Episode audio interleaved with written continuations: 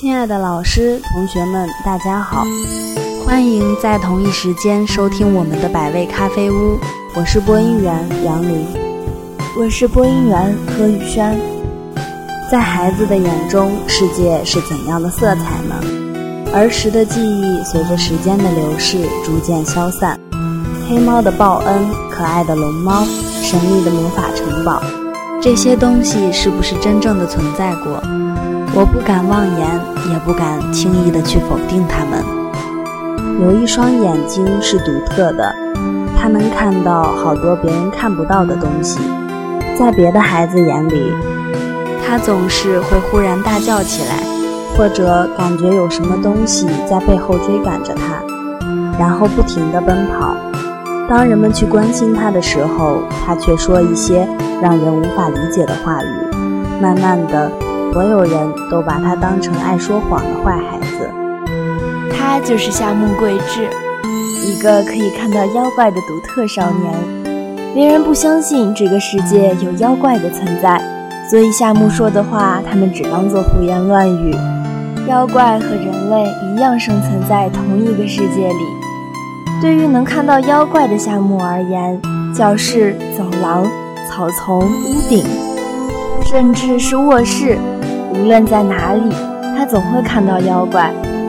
有时候出于顽皮，妖怪们会戏弄他，比如突然跳出来扮个鬼脸，夏目每一次都被吓一跳，然后慌忙地跑开。然而，对于看不到妖怪的其他孩子，看到的只是夏目在走路的时候突然大叫起来。从小到大，我们的身边都有亲戚朋友的陪伴，我也一样。就算自己再敏感，也无法去真实的感受到、体会到夏目的那种心情。他是孤儿，从小被寄养在亲戚家，他就像烫手的山芋一样，被亲戚们扔来扔去。何况他还会不时的乱吼乱叫，他们不能理解，也不曾真正的用心去理解过。他的外婆林子也和他一样，能够看到妖怪。他们都没能逃过被孤立的厄运，也没有人能够理解他们，更没有亲戚朋友可以诉说。然而林子有自己的生活方式，和妖怪去打架，输的一方要把名字写下来。林子把这些妖怪的名字都收录在友人帐里。夏目继承了外婆的友人帐以后，踏上了归还妖怪名字的路途。在与众多妖怪的接触中，他想更多的去了解林子。也许外婆的身边也有一群妖怪朋友吧。这是夏目在和妖怪的接触中慢慢懂得的。友谊并不是只能单独的建立在人与人之间的。有些妖怪，他们和人一样，只要用心，就能真诚相待。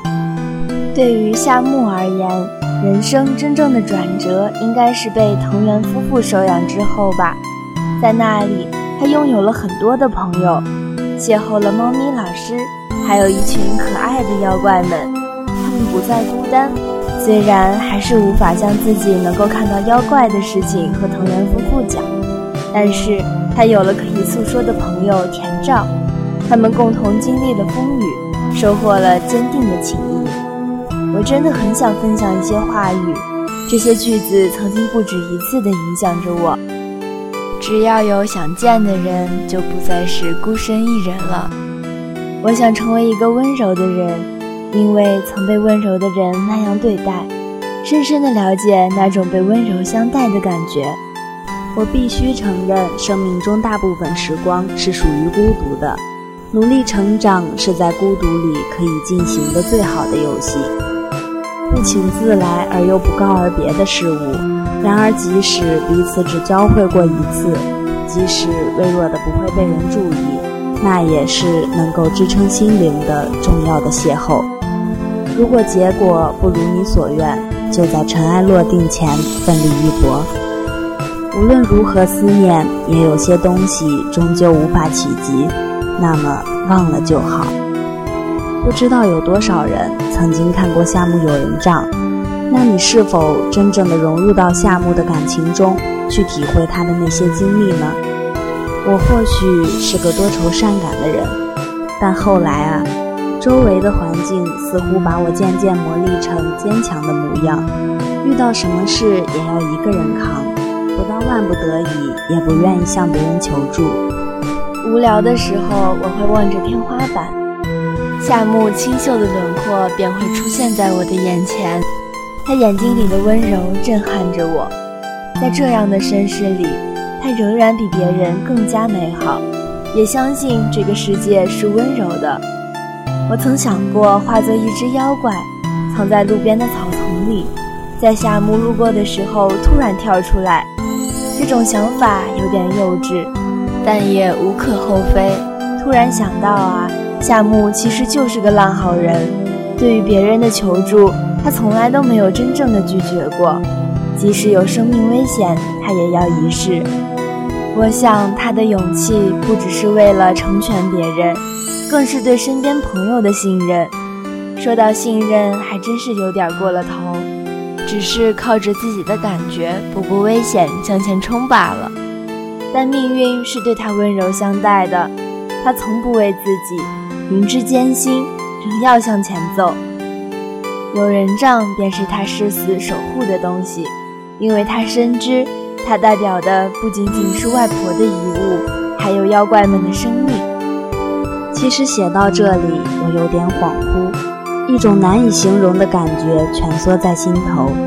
夏木这个温柔的少年，陪伴我走过了很长的一段路程。也许是他在不知不觉中影响着我，所以我才会有这种感觉吧。我只是这般单纯的想着。毕竟很多时候需要一个人去闯，就像之前我写过的一篇文章中的那句话：“出现在你生命中的人，每时每刻都在不停地更换着；离开的那些人，最终只是旅途中一道转瞬即逝的风景，埋葬在记忆深处，在不知不觉中忘掉。”同学们，本期节目到这里就要结束了。感谢大家收听本期的百味咖啡屋，感谢本期编辑蓝烟，策划周延军、靳文霞。喜欢我们节目的同学可以下载荔枝 FM，搜索 FM 三七六六零八，关注大话完满收听。也可以关注我们校园之声广播站的官方新浪微博“信愿校园之声广播站”。我们下期再见，再见。